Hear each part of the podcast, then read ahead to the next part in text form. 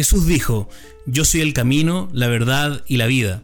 Nadie viene al Padre sino por mí, ahí en Juan 14, 6. Para los cristianos no hay forma de evitar el hecho de que esta puerta existe y prueba que todas las alternativas son falsas.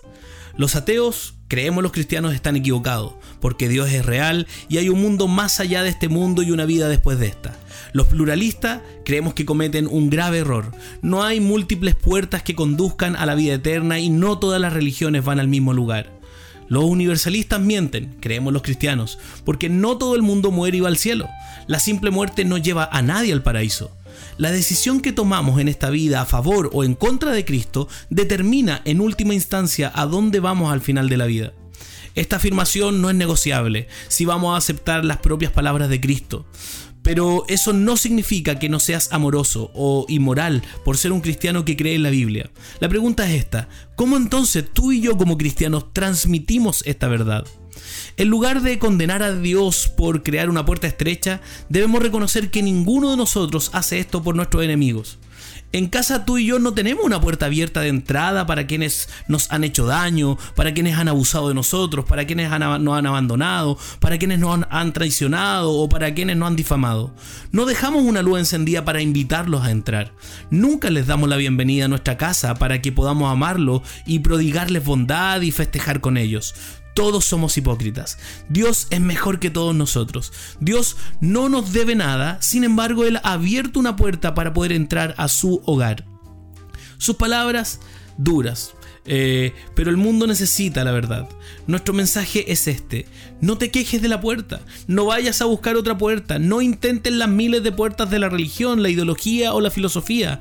No critiques la puerta. No critiques la puerta. No te limites a mirar fijamente a la puerta. No te alejes de la puerta. Y no coloques tu mano en la perilla equivocada. No camines por el sistema de creencias equivocado. Eso es una trampa. En cambio, corre hacia Jesús. Corre por la puerta estrecha que te abrió de par en En nuestros intentos de sonar un poco más cuerdos y más razonables para las personas que nos rodean, los cristianos tienen una larga historia de disparar a la estratosfera de los detalles teológicos.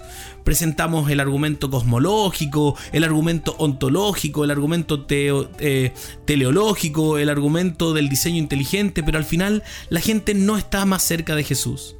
La persona promedio solo necesita escuchar acerca de Jesús. Cualquiera que sea la conversación, su objetivo es dirigirle al tema. Cuando alguien dice existen todas estas otras religiones, bueno, hablemos de Jesús. Muchos caminos conducen a Dios. Bueno, veamos qué pensó Jesús al respecto. Todos van al cielo. Bueno, hablemos con Jesús. Él es el experto en el tema. Bueno, la Biblia es una historia sobre un hombre. Y ese es Jesús y es perfectamente fascinante y totalmente convincente.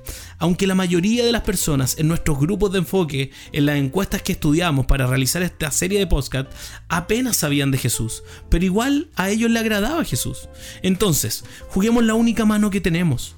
Comencemos con Jesús, caminemos con Jesús y terminemos con Jesús. Porque si la gente va a rechazar algo, debe ser a Jesús.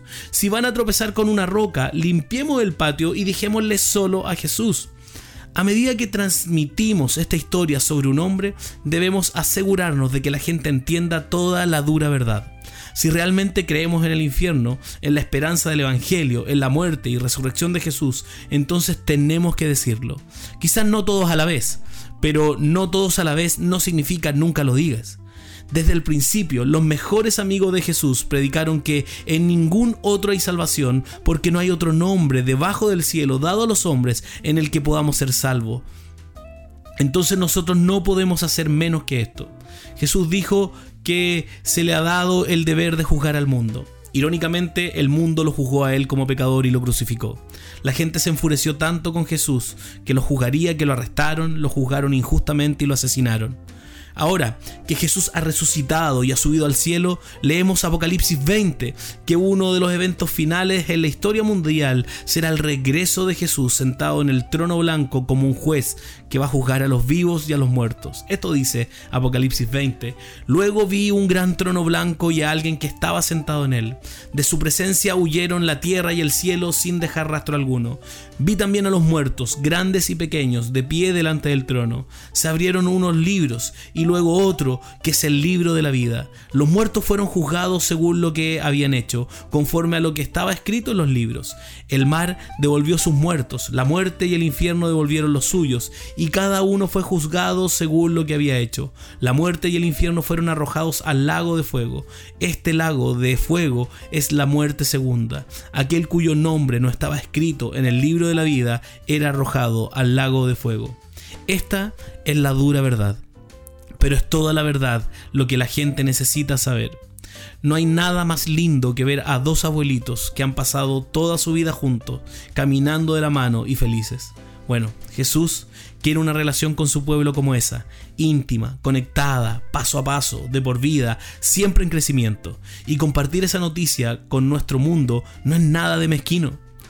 Algunos que escuchen esa noticia comprenderán que el mensaje exclusivo del cristianismo es en realidad una señal del afecto de Dios, el amor de Dios por las personas. Otros no lo darán, otros no lo reconocerán, pero nuestro trabajo es declarar estas verdades y persuadir a las personas. La salvación es una puerta estrecha llamada Jesús. Es exclusivo, hay una sola puerta, pero la buena noticia es que también es inclusiva, porque todos son bienvenidos para poder entrar por esa puerta. La puerta estrecha divide el cielo y el infierno, y se está cerrando. Cuando la gente muere, la puerta se cierra de golpe y se paran ante Jesús. Él es quien los juzgará. En este momento él llora implorando que corran por fe a través de la puerta que Él sufrió, murió y resucitó para abrir. Y necesitamos llorar también para que más personas de fuera de la iglesia que no creen en Jesús vean claramente que nuestro dogma exclusivo es una invitación a todos a ser incluidos en la familia de Dios. La decisión es de ellos, pero tú y yo tenemos que extender la invitación. Exclusiva solo un camino, solo una puerta, pero inclusiva, dispuesta a abrirse para todo aquel que quiera creer en Jesucristo.